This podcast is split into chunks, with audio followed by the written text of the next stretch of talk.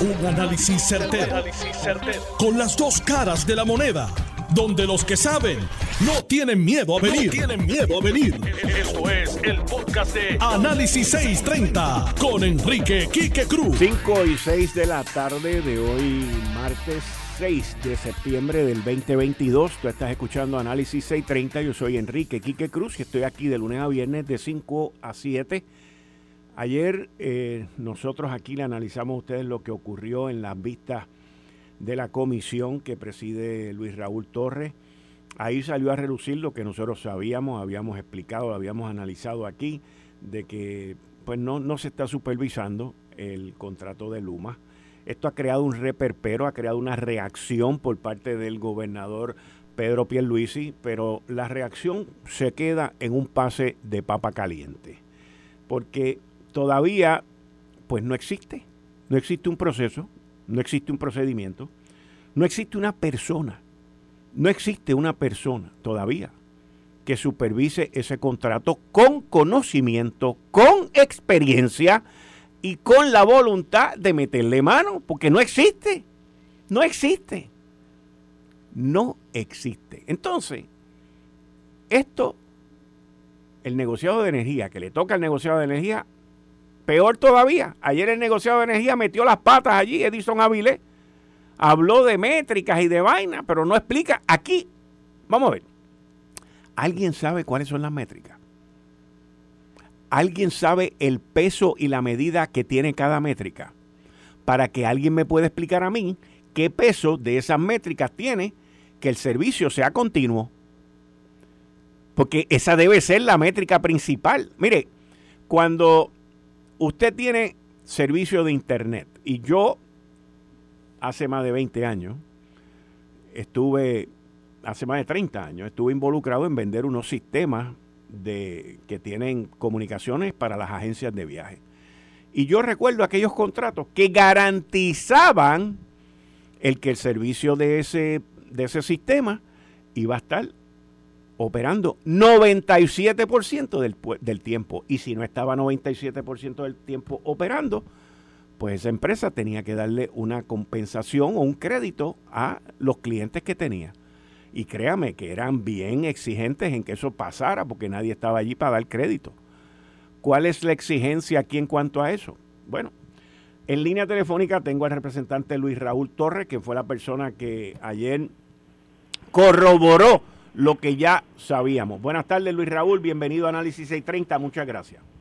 Saludos, Quique, para ti y tu público. Eh, gracias por la oportunidad que me brinda de compartir contigo y es una de las personas con las que yo tengo mucha deferencia cuando me pide hablar de este tema, porque sé que conoces del tema, has estado haciendo señalamientos puntuales desde que teníamos aquel aquel desbarajuste en el área de generación eh, que nos llevó incluso a impulsar el que tenían que salir todos aquellos funcionarios, los cuatro jinetes del apocalipsis que finalmente salieron, el Fran Paredes, el ingeniero Ralph Craig, eh, Fernando Padilla Padilla y el ingeniero Mera, que dirigían todo el área de la generación y que lo que tenían era un cabo allí, y gracias a Dios que el gobernador escogió una persona adecuada para ir a dirigir esa parte de la generación, que es el amigo, el ingeniero José Colón, que puso eso en orden y que gracias a Dios que pudo estabilizar el área de la generación eléctrica y los grandes apagones, aquellos que sufríamos por, por las caídas de, las plantas de generación, pues ya, ya no lo estamos viviendo.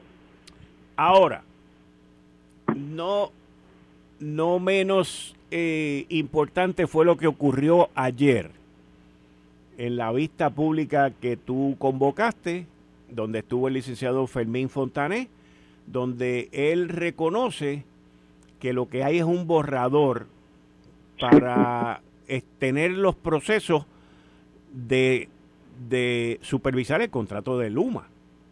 Mira, mira qué importante. El licenciado Fermín Fontanes Gómez llevaba casi un año y pico diciendo en todos los medios que él no era responsable de supervisar, que él, él, lo que supervisaba era como el contrato y la parte legal del contrato, y siempre le echaba los 20, como decimos en la calle, al negociado de energía como que era el negociado de energía que tenía que supervisar el contrato de Luma. Ayer quedó claramente establecido las funciones que tiene que hacer el negociado y las que tiene que hacer la autoridad de alianza público-privada. Porque lo pusimos a leer ante el país lo que dice la ley de la propia autoridad de alianza público-privada y lo que dice el contrato de Luma, donde se establece que el administrador del contrato con Luma es la autoridad de alianza público-privada y quien tiene que eh, fiscalizar la operación y obviamente el cumplimiento de lo que hay que hacer para mejorar el sistema de transmisión y distribución es la autoridad de alianza público-privada, el desempeño de Luma en ese proceso.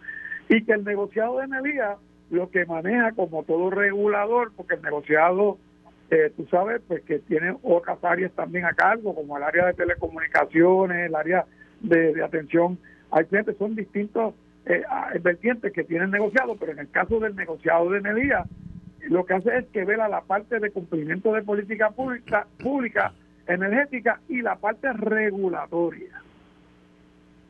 Pero quien tiene que supervisar si Luma repara un cable, si Luma cumple con, el uso adecuado del dinero, si Luma tiene el personal o no lo tiene, si tiene las brigadas para atender las emergencias eh, y cómo resuelve las situaciones de los apagones y demás, se llama Fermín Fontanes Gómez y la Autoridad de Alianza Público-Privada. Y, y, salió a reducir que se supone que por la ley, que también lo puse a leerlo, eh, se supone que se estableciera un plan de entrada entre el negociado de energía, la Autoridad de Energía Eléctrica y la Autoridad de Alianza Público-Privada para fiscalizar la forma en que se iba a fiscalizar, cómo y qué cosas se iban a fiscalizar en la ejecución de Luma mediante ese contrato y resulta que un año y cuatro meses después, Fermín Fontanes, digo, tres años, porque eso está desde que se firmó el acuerdo de alianza público-privada hace tres años. Que ahora, a estas alturas, dice Fermín Fontana que todavía está en un bojador y que no ha sido aprobado. Ahora, ayer en la audiencia salió a relucir cuando tú preguntaste de por qué no han habido multas por parte del regulador, que es el negociado de energía de Puerto Rico, que por qué no han habido multas a Luma por incumplimiento. El presidente del negociado de energía en Puerto Rico, el señor Edwin Avilés, dijo que desde mayo ellos están en un proceso... Edison Avilés. Edison, Edison Avilés, es que el nombre es tan... Edison Avilés de Edis. Tan... Bueno, él dijo que estaba en un proceso desde mayo eh, para tomar una determinación. Pero, pero esa parte no es la más que me choca a mí. A mí me choca más la parte es de que si multan a Luma, ¿quién es el que va a pagar la multa de Luma? Explícame. Hay tres, cosas que, hay tres cosas que debo clarificar. Primero, él dijo que por lo que no hay una, una un señalamiento específico o claro sobre el incumplimiento de Luma es porque las métricas, los reguladores normalmente las miden anualmente. Lo cual, eso para mí eso de que las métricas los, los, reguladores las miden anualmente, pues eso puede ser un estándar, pero obviamente tú tienes mecanismos para establecer cómo tú mides algo. Y en el caso de Puerto Rico, él dijo que ellos habían determinado como negociado medirla cada tres meses, porque él lo que nos dijo es que obviamente en tres meses tú puedes tener unas fallas que pueden mejorar los segundos tres meses o durante el año completo. Y que por eso era mejor medirlo cada tres meses que así ellos lo estaban haciendo y que ellos le habían hecho una serie de señalamientos a Luma o advertencias de incumplimiento de, de, las métricas que ellos habían establecido, que son las métricas que se usan en eh, eh, como estándar en lo que es la industria energética a nivel de los Estados Unidos, que era con lo que se medía la Autoridad de Energía Eléctrica anteriormente. Y que con esas métricas que ellos habían encontrado, pues que Luma había cumplido un 85% de las métricas y, y un 84% de las métricas y, un eh, 16% que no habían cumplido. Pero para mí lo más que me sorprende es cuando yo le pregunto, pero esas métricas, ¿son ustedes los que las establecieron? Sí. Y ustedes son los que miden esas métricas si Luma cumple. Me dice, bueno, esas métricas quien nos las somete es Luma y Luma es el que le dice a ellos si cumplen o no cumplen las métricas. Ah, Luma le dice a ellos si cumple o no cumple con las métricas. Así es, Luma es el que dice, ese 85% no es negociado el que dice que Luma cumple, es que eh, le somete unos informes Luma y le dice, estamos cumpliendo con un 85% de las métricas, con un 84% y con un 16% no estamos cumpliendo. Y Luma también y Luma también es que dice que la Autoridad de Energía Eléctrica no cumple con el 53%. Eso eso es la, la, el propio Luma o la Autoridad de Energía No, muchachos, yo te digo, apague y vámonos, olvídate de eso. Mira, entonces yo le digo, pero ustedes verifican eso. Me dice, no, porque se supone que eh, Luma nos dé esa información de lo que ellos tienen de ciertas operaciones y yo pero ustedes no lo verifican. No, no lo hemos hecho, a menos que tengamos una duda. Ah. Y yo le dije, ¿y usted cree que yo le puedo creer? Y el país le puede creer a Luma que la frecuencia de los apagones en Puerto Rico ha mejorado desde que ellos están acá. Cuando se está yendo la energía eléctrica en todos los pueblos, todos los días, a todas horas, en todo momento. Por ejemplo, hoy en Atorrea a mí se me fue el servicio eléctrico en dos ocasiones en la mañana. Y por ahí hay montones de abonados que hoy están sin servicio de energía eléctrica y todos los días pasa lo mismo. Y yo lo que hago son testimonios por donde quiera de lo mismo. Yo le ¿usted cree que le podemos creer? Usted, yo le, mire, yo le suplico a nombre del pueblo de Puerto Rico que usted verifique esa estadística. Es más, yo le voy a pedir al presidente de la Cámara que aprobemos una resolución para solicitarle que usted investigue eso directamente en el centro de operaciones a base de las medidas que sostienen allí diariamente de los distintos apagones y cómo, cómo fluctúan. Y entonces él me dice, ah, si yo lo puedo empezar desde ahora, no hace falta la resolución. Yo le dije, pues hágalo, porque se lo estamos pidiendo, pero como quiera vamos a aprobar la resolución. Entonces, ¿quién paga, la, ¿quién, paga la multa? ¿Quién paga la multa? Ah, lo otro es, si se multara a Luma, que puede ser hasta de 25 mil dólares diariamente o por incidencia, cumplimiento, la paga, él dio, Luma la paga de su eh, fee de 115 millones de dólares. Y esos 115 millones de dólares aquí que las pagas tú, el pueblo de Puerto Rico y este legislador también, que soy parte del pueblo, que tenemos servicio de energía eléctrica. Todos nosotros le pagamos a Luma las multas que le puede imponer el negociado de energía. En términos de, de acción, ¿qué es lo próximo? Ya, ya tú le diste 24 horas ayer a Fermín para que te enviara el borrador. ¿Ya lo recibiste? Mira, al final él se me acerca y me pide, mire, por favor, representante, al final de la vista, déme 48 horas porque son tantos los requerimientos que me han hecho que, que necesito un poco más de tiempo. Y le pues mire, coja 48 horas y si necesitara para alguna de las informaciones un poco más de tiempo, nos lo solicita por escrito. Bueno, pero un borrador, pero un borrador que ya está hecho. Bueno, el borrador, ya el gobernador hoy mismo le dio instrucciones que inmediatamente lo someta a Fortaleza y a la Asamblea Legislativa, porque hoy descubrimos que tampoco a Fortaleza lo habían sometido, Quique por palabras del mismo gobernador. Entonces descubrimos que Fermín Fontane no tiene personal capacitado, con el expertise suficiente para supervisar la ejecución de Luma. Que nadie va al fin a verificar si Luma está en cumplimiento o no de los trabajos que tiene que hacer. Nadie, porque la autoridad está excluida de ese proceso, la autoridad de energía eléctrica, porque Fermín lo que tiene son cuatro personas allí porque Fermín subcontrata a otras compañías privadas con contratos millonarios para ayudarlo a supervisar y porque Luma no tiene el personal suficiente para hacer todos los trabajos que tiene a cargo ni los celadores necesarios, que eso claramente demostrado también el día de ayer, que lo que tienen son 1.300 empleados, según ellos mismos informaron al negociado de energía, porque los otros empleados que ellos están tratando de adjudicarse como que son parte de ellos son subcontratistas que ellos han contratado. Pero hoy yo escuché en el programa de la querida compañera aquí, Carmen Joveta, el licenciado Kevin Acevedo, decir que ellos tenían como 3.500 empleados. Ellos pueden decir lo que les dé la gana y seguir mintiendo al país. Los documentos oficiales sometidos a, a, mayo del 2022 al negociado de energía, Luma claramente le informa que lo que tiene son 1.300 empleados y que los otros son empleados externos que, completan esa esa esa plantilla de servicio. O sea, em, empleados contra, bajo contrato, bajo servicios profesionales. Edison Avila, que se supone que ellos lo que están es combinando eh, personas que han subcontratado. Te voy a hacer una pregunta, tú como legislador, porque el, negociado de energía es producto de la legislatura. Sí.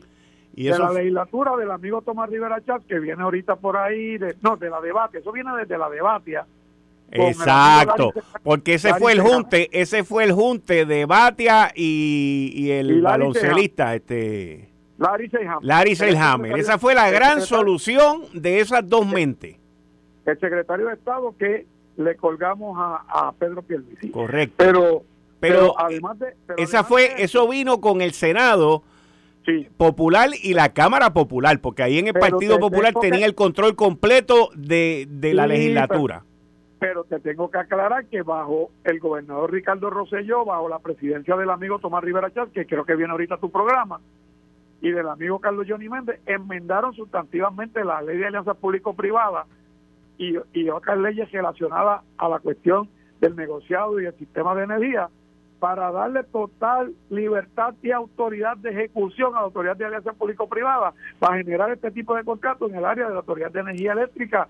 Y que aunque se hablaba que se habían establecido protecciones a los empleados y trabajadores y trabajadoras de la Autoridad de Energía Eléctrica, por la ley de movilidad le dieron supremacía a esa ley sobre las demás y desplazaron a todos estos empleados a otras agencias de gobierno. Fíjate, yo te voy a dar mi interpretación no legal y no legislativa ante la confusión, aquí yo veo mucha gente tirando bolas de humo. Y no te estoy, no estoy hablando de ti, estoy hablando, estoy hablando de sobre las interpretaciones que le dan al contrato de Luma y a los poderes, y a los poderes del negociado de energía. Así es. Yo entiendo que el negociado de energía se está adjudicando o está dejando, vamos a ponerlo mejor, o está permitiendo que se le adjudiquen unos poderes que ellos en sí no tienen. Ese, Eso es lo primero que voy a decir. lo segundo, el gobierno por un tiempo, incluyendo a Fermín y a otras personas dentro del gobierno, pues le han adjudicado también a Luma, digo, a, al negociado, parte de esos poderes. Y aquí hay como que un pinche y Mira, Quique, no es que eso lo han adjudicado el gobernador, hoy también de su boquita dijo que se deben de estar pasando la bola. Pues por eso es que te digo, porque, porque, porque hasta ahora, inclusive hoy cambian una orden ejecutiva que venía de la época, tengo entendido, de Ricardo Rosselló, donde ahora Omar Marrero no va a tener nada que ver con la aprobación de las P3. Que la tiene, la tiene. Lo cual crea como quiera un, enorme conflicto de intereses y ahora eso pasa a la secretaria de la gobernación. No, no, no, no. Lo que pasa es que Omar Marrero la tiene porque él es el presidente de la Autoridad de Alianza Público-Privada de la Junta de Gobierno. Y cuando cualquier contrato del área de, la generación, ya el comité que tiene evaluando las propuestas determine que cogieron a una compañía y lo pasen a la Junta de Gobierno de la Autoridad de Alianza Público-Privada y a la Junta de Gobierno de la Autoridad de Energía Eléctrica, los miembros de esas juntas tienen que votar si lo aprueban o no lo aprueban, como pasó con el contrato de Luma, que en 43 minutos leyeron el contrato y lo aprobaron. Así como Omar Marrero no está despintado, lo que sí es que él no es el que va a dar la firma final en representación del gobernador. Lo va a hacer Noelia García Valdade. Ok, está bien. Bueno, pues vamos a seguir hablando de esto, Luis Raúl, y muchas gracias. Y el que, mira, el que tenga dudas de cuál es el rol de cada uno, que vea la vista de ayer en detenimiento y lo va a entender. el que diga que el contrato no se puede cancelar, que vea la vista de ayer y lo va a entender. Está en Facebook está en Facebook y en YouTube y en la página de la Cámara de Representantes, completa. Muy bien, muchas gracias. Que Dios bendiga al pueblo Puerto Rico. Gracias a ti, Quique, por la oportunidad. Bien, ahí ustedes escucharon al representante Luis Raúl. Miren, esto ha traído cola, pero de avicio, a tal extremo que hoy Luma salió a contestar y Luma salió a, a decir su parte. Yo me pregunto, porque escuché unas declaraciones que hicieron en el programa de Carmen Jovet. Y, yo me pregunto, después de haber leído también las declaraciones que hizo Luma por escrito, si esto es otra falta de respeto al gobernador. Como pasó con la conferencia de prensa que incendiaron aquí a Medio Mundo y Raimundo y provocó las manifestaciones del 25 de agosto. ¿Y por qué hago esa pregunta? Porque Luma vuelve a decir aquí que el sistema es un sistema viejo, es un sistema arcaico y que no se le ha dado mantenimiento por décadas. Miren esto, durante los pasados 14 meses, los sobre 3.000 hombres y mujeres de Luma han trabajado arduamente para reparar, reconstruir y restaurar un sistema eléctrico que se encontraba en completo abandono. Eso es falso. Eso es falso. Y le están volviendo a decir al gobernador lo mismo. Miren, gobernador, usted nos entregó a nosotros un sistema en completo abandono. Esto se parece a los, a los, a los tipos cuando ganan la gobernación en Puerto Rico que dicen, yo voy a hacer esto, yo voy a hacer aquello, y yo voy a arreglar esto, y yo voy a arreglar lo otro. Entonces, después que juramentan y ganan, dicen, bueno, lo que pasa es que el anterior me lo dejó muy malo y yo no lo puedo reparar. Esto es idéntico, esto es idéntico. Y dice, mire, escuche esto, aunque ninguna compañía puede superar décadas de fracasos en tan solo un año. Décadas de fracasos. O sea, aquí energía eléctrica nunca hizo nada bien. Yo difiero de eso, porque yo pongo como punto de partida el año 2014, que fue cuando se declararon en quiebra, cuando le dijeron a los bonistas que no podían seguir pagándole los bonos, cuando los bonistas le aceptaron utilizar la última emisión de bonos de 680 y pico de millones de dólares para gastos operacionales y cuando acordaron traer a Lisa Donahue para recortar gastos y comenzar con el desmadre que todavía estamos viviendo hoy. Para mí, ese es mi punto de partida.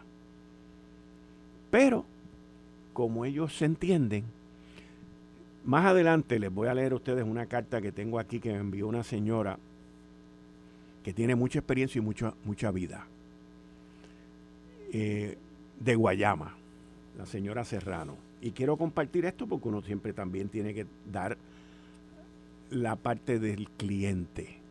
Y esta señora habla sobre su experiencia a través de muchas décadas, a través de muchas décadas y la voy a compartir con ustedes. Eh, estás escuchando el podcast de Noti1. Análisis 630 con Enrique Quique Cruz. 5 y 34 de la tarde de hoy, martes 6 de septiembre del 2022. Tú estás escuchando Análisis 630. Yo soy Enrique Quique Cruz y estoy aquí de lunes a viernes de 5 a 7.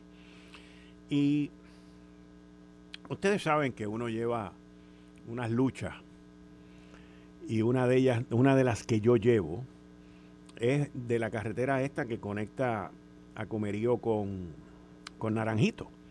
Es la principal vía que desde el huracán María que hubo un derrumbe, lleva con un solo carril y es extremadamente peligroso. Y de, en mi cabeza no cabe ningún tipo de excusa ni explicación de por qué el Departamento de Transportación y Obras Públicas, con tanto billete que hay, ha hecho algo del huracán María para acá. Cinco años se cumplen ahora en un par de semanas. Cinco años para que la gente de Comerío tenga una carretera decente en caso de una emergencia. Y tengo en línea telefónica al alcalde de Comerío, a José Santiago, para que me diga qué está pasando por allá con todas estas lluvias y todas estas situaciones que han ocurrido en los últimos días. Buenas tardes, alcalde. Bienvenido a Análisis 630. Muchas gracias. Buenas tardes, Quique. Buenas tardes para ti. Para nosotros acá están siendo difíciles porque, como tú señalas, la carretera 167, que de por sí es una carretera bastante insegura, tengo el problema de que continúa lloviendo acá como un diluvio universal de toda esta tarde y han habido ya eh, pues unos derrumbes y unas caídas de árboles que nos preocupan muchísimo porque eh, pues han imposibilitan el tránsito en este momento por la carretera. Eh, la gran cantidad de agua que está cayendo sigue provocando que, baje con la escorrentía, lodo, tierra, piedra y, y, ya pues han cubierto toda la carretera. en otra en otra de las secciones de la carretera nos cayó un árbol gigantesco que estamos tratando de remover, pero no hay tránsito en este momento. Tengo que pedirle a la gente que regresa ahora en la tarde eh, de trabajar de la zona metropolitana a nuestro pueblo, que lamentablemente no van a poder pasar por la 167, que deben tomar vías alternas y, que son muy pocas, que, y es uno de los problemas que, que me alegro que tú destaques porque no tenemos muchas opciones. Ahora mismo la vía por la carretera 152, que sería la alternativa por Naranjito, también está intransitable la carretera que nos conecta por el otro barrio Cedrito desde Bayamón también está intransitable De manera que eh, pues, le tengo que decir a la gente que esté en la zona metropolitana y que vaya a regresar a sus hogares ahora, que tendrían que tomar la 156 por el pueblo de Aguabuena, tratar de llegar a Aguabuena y, y de esa manera conectarse con Comerío, porque es imposible pasar por la 167 en estos momentos. O sea que la única alternativa viable que hay en este momento es la 156 por Aguas Buenas. Sí, eh, sería llegar eh, Guainabo, Caguas, para poder entonces desde allá conectarse a través de Aguas Buenas.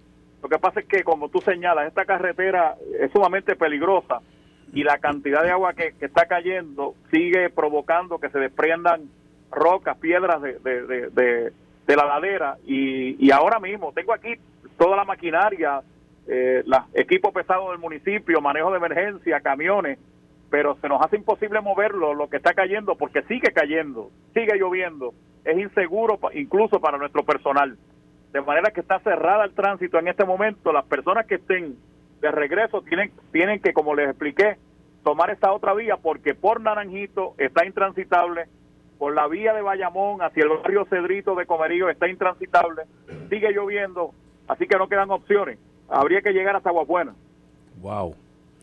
Y estamos así desde el huracán María, ¿verdad?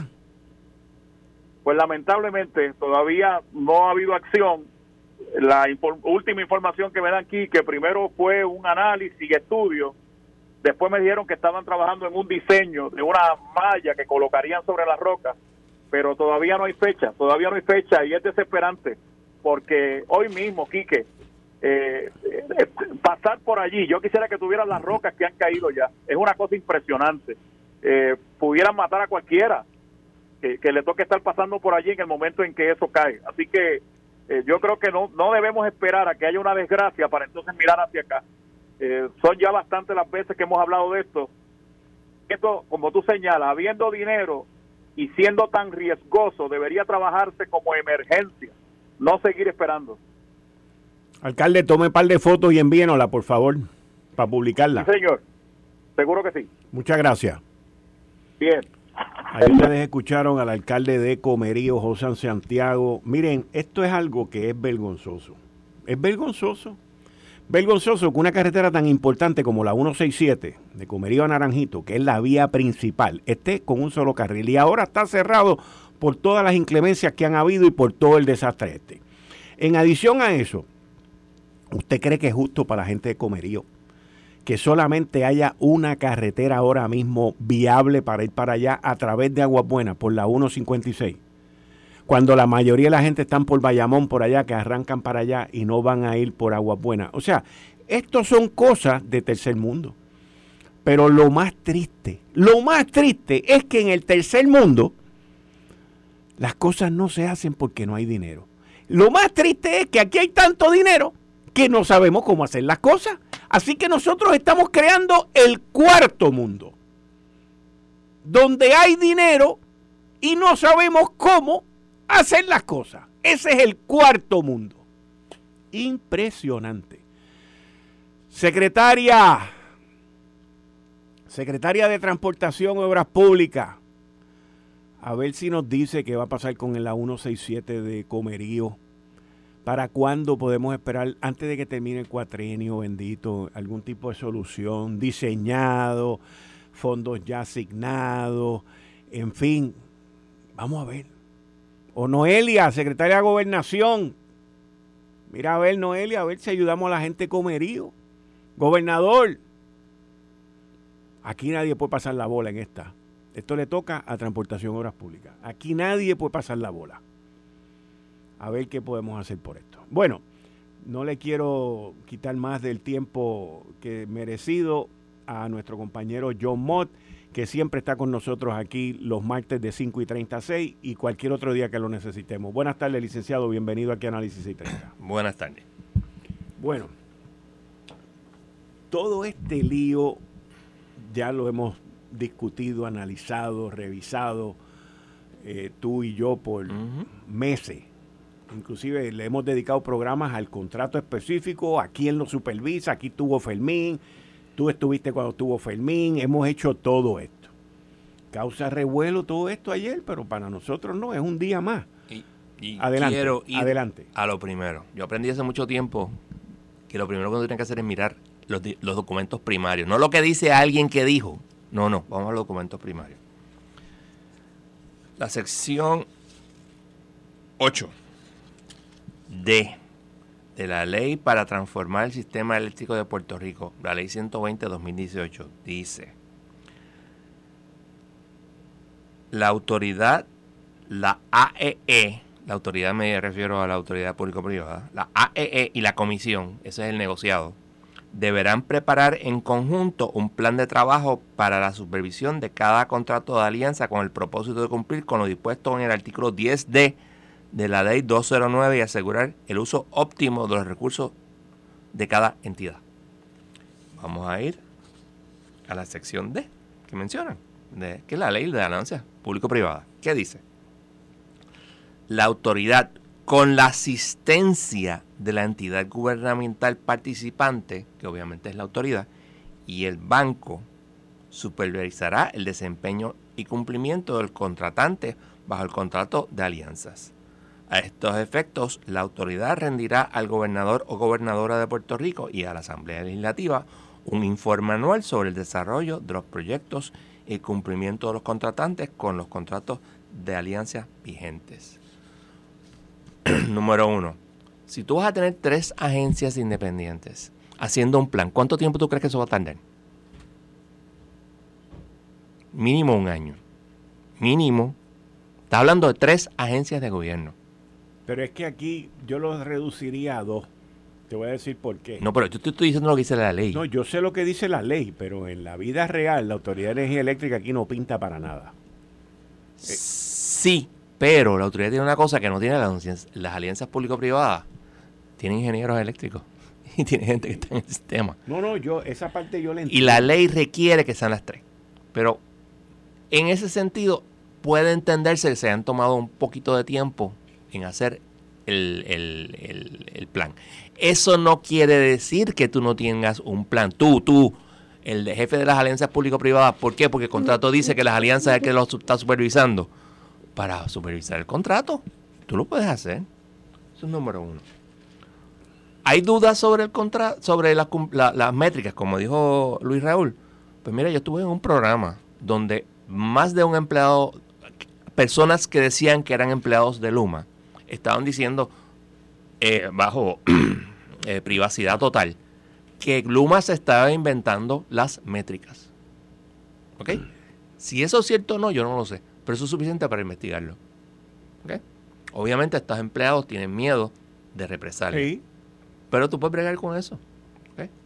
Bueno, en Puerto Rico una de las leyes más estrictas que hay es la del whistleblower. Not really en realidad el whistleblower de Puerto Rico no es muy fuerte, ¿sabes? Está bien, pero está la federal también. Que tampoco lo es, pero, pero se puede hacer. hay, hay 20 cosas que tú puedes hacer. Voy más allá. La falta de empleados, esa es una violación del 14.1D. O sea, que es un... ¿Cómo tú lo interpretas? Yo entiendo que puede serlo. Puede serlo. Si de verdad tú tienes... Suponte Porque entonces es sujeto a interpretación. No, no. Lo, lo que dijo Luis Raúl, Luis Raúl dice, y Luis Raúl no es ningún idiota, puede ser lo que tú quieras de él, pero idiota no es.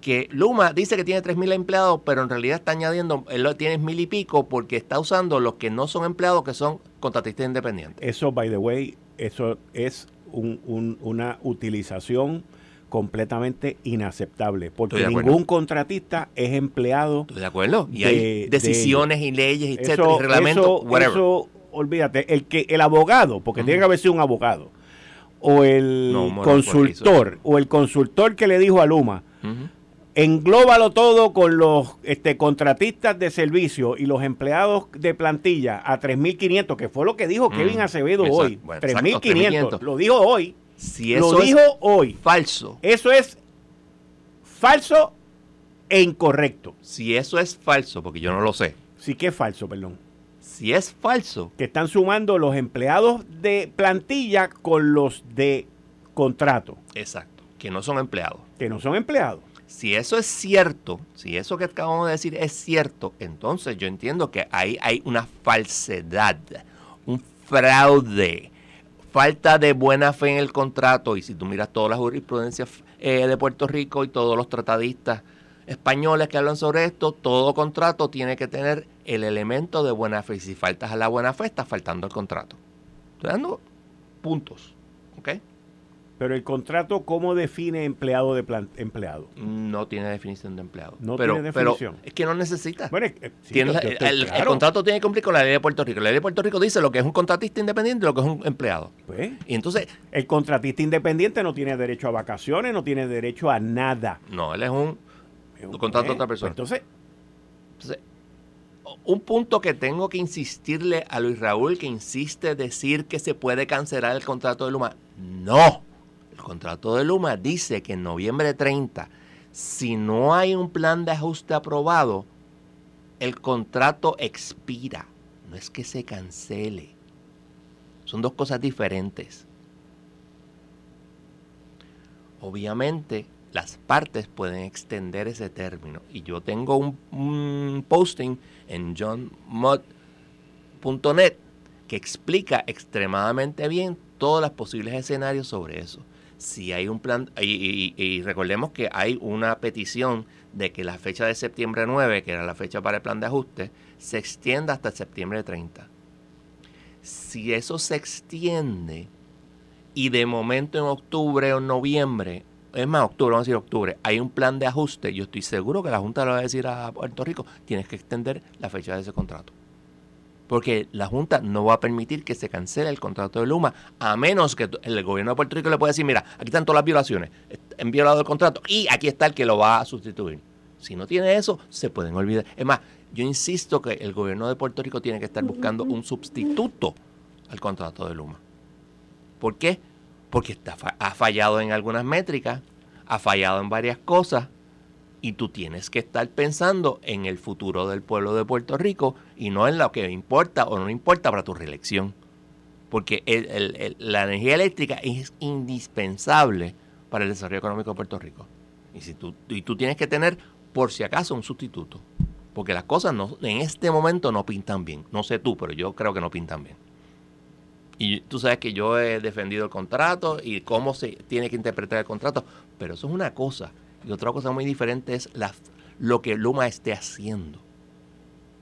Yo entiendo que la supervisión del contrato es indispensable y mira, hay que tenerle el guante en la, en la pero cara. Es que en cualquier contrato es indispensable. Cierto, pero en este más todavía por la importancia de la, de la energía eléctrica. Tú tienes que tenerle el guante en la cara. Tú tienes que estar continuamente, no cada mes, vamos a decir, pero cada dos o tres meses tú tienes que mandar una carta diciéndole, mira, me estás, me estás violando el 14.1D, ¿qué vas a hacer? Ahora mismo, nosotros sabemos cuál es el plan de reemplazo de piezas, por ejemplo, los que se han quemado varias, este, no son subestaciones, son transformadores. ¿Cuál es el, el, Porque tiene que haber un plan de reemplazo. ¿Dónde está ese plan de reemplazo? ¿Qué dice? ¿Es ese plan de reemplazo lo que se supone que se haga?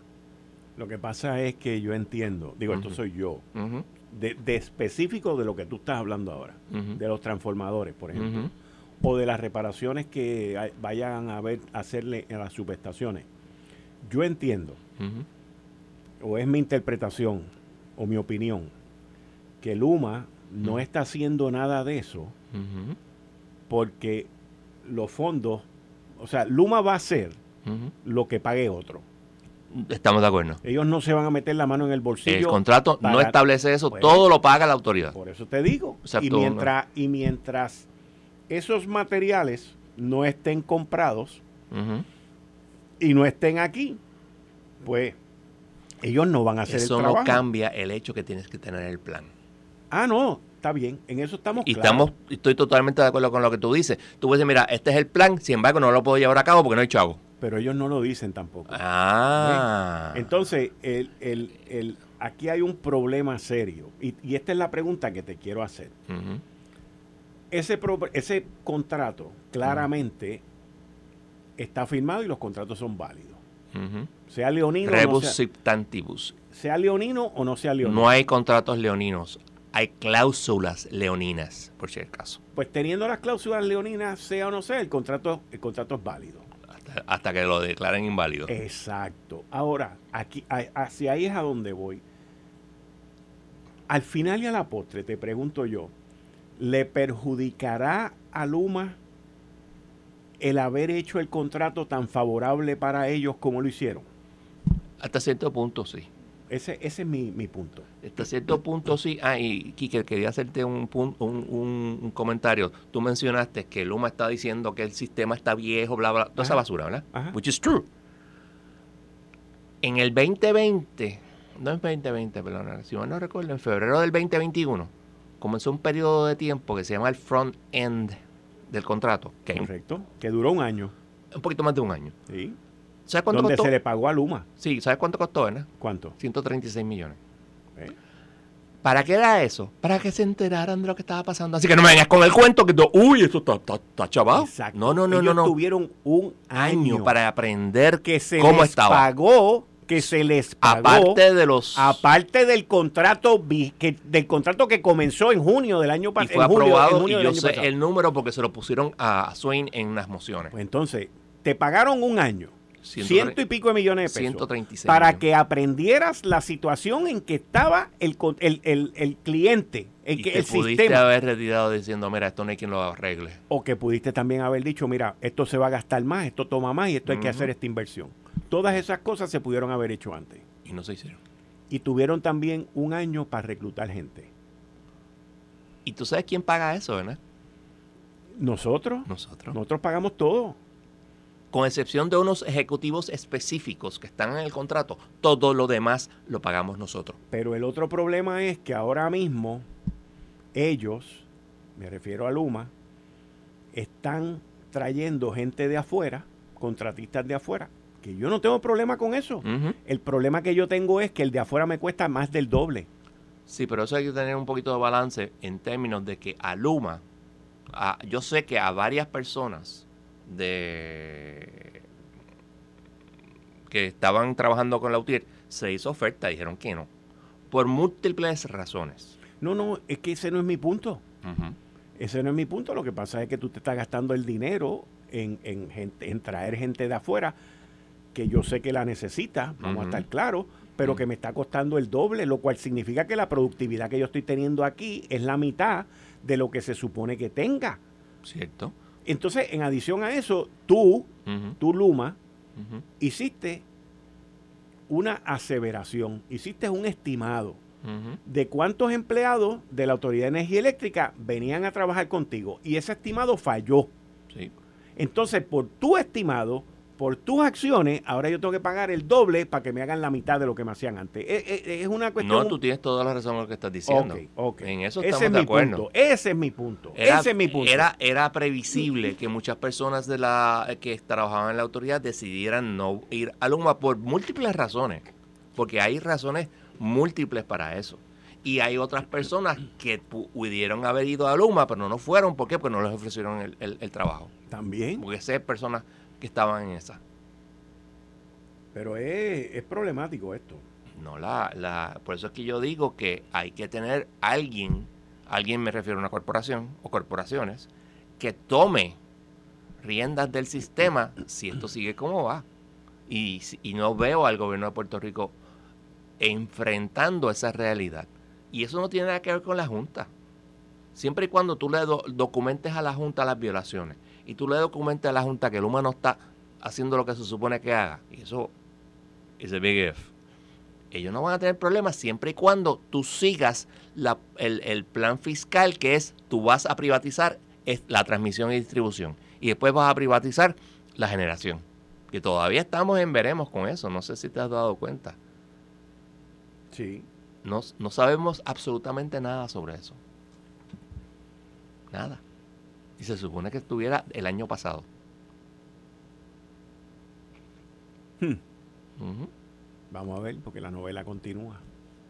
Rapidito, antes de que nos vayamos. Dime.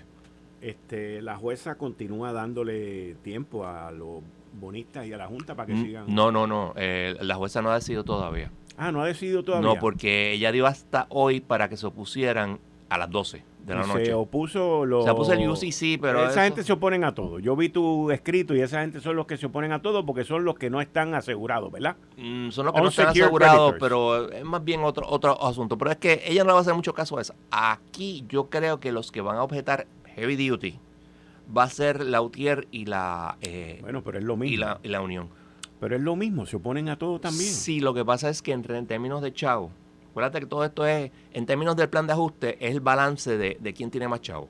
Obviamente hay como 9 billones de dólares, que son los bonistas y, y los fuel lines. Ujú. Pero del lado de acá hay como 3 a 4 billones de dólares. Entre la UTIER y, y- y- y el retiro.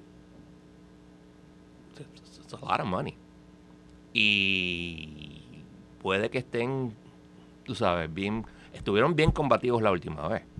Obviamente ella le pasó el rolo, pero, o sea, ya dos veces corrida está más fuerte. Puede que ella diga, sí, mira, te voy a pasar el rolo, pero este, esta es la última extensión. Si no, para carajo. Puede que haga eso. O puede que simplemente lo conceda y se acabó. ¿Y para cuándo podemos esperar la decisión de ella? Eh, la oposición. Antes del 9, ¿verdad? Eh, oh, sí, yo estoy seguro que el 8, con todo proba- no más tarde del 8. El viernes. ¿El 8 es viernes? No. Hoy es 6, No, es el, 7, 8, 9. El 9 es viernes. el 9 es viernes, el jueves. El jueves. El jueves ella, ella, yo me inclino a que lo va a conceder. Ahora, la, la, la pregunta en realidad es, ¿la concederá con limitaciones o no? Y lo concederá por cuánto tiempo. Porque acuérdate que ellas están pidiendo hasta el 30. Y, eh, y hasta el 15, pero dame hasta el 30 de todas maneras sin tener que pedirte permiso. Y eso es casi lo mismo que decir hasta el 30, tú sabes. Está bien. Bueno, licenciado Mott, muchas gracias. No hay problema. Hablamos tan pronto salga la decisión de la jueza o cualquier otra situación. Lo que resten a alguien. o También. Esto fue el podcast de Notiuno. Análisis 630 con Enrique Quique Cruz. Dale play a tu podcast favorito a través de Apple Podcasts, Spotify, Google Podcasts, Stitcher y notiuno.com.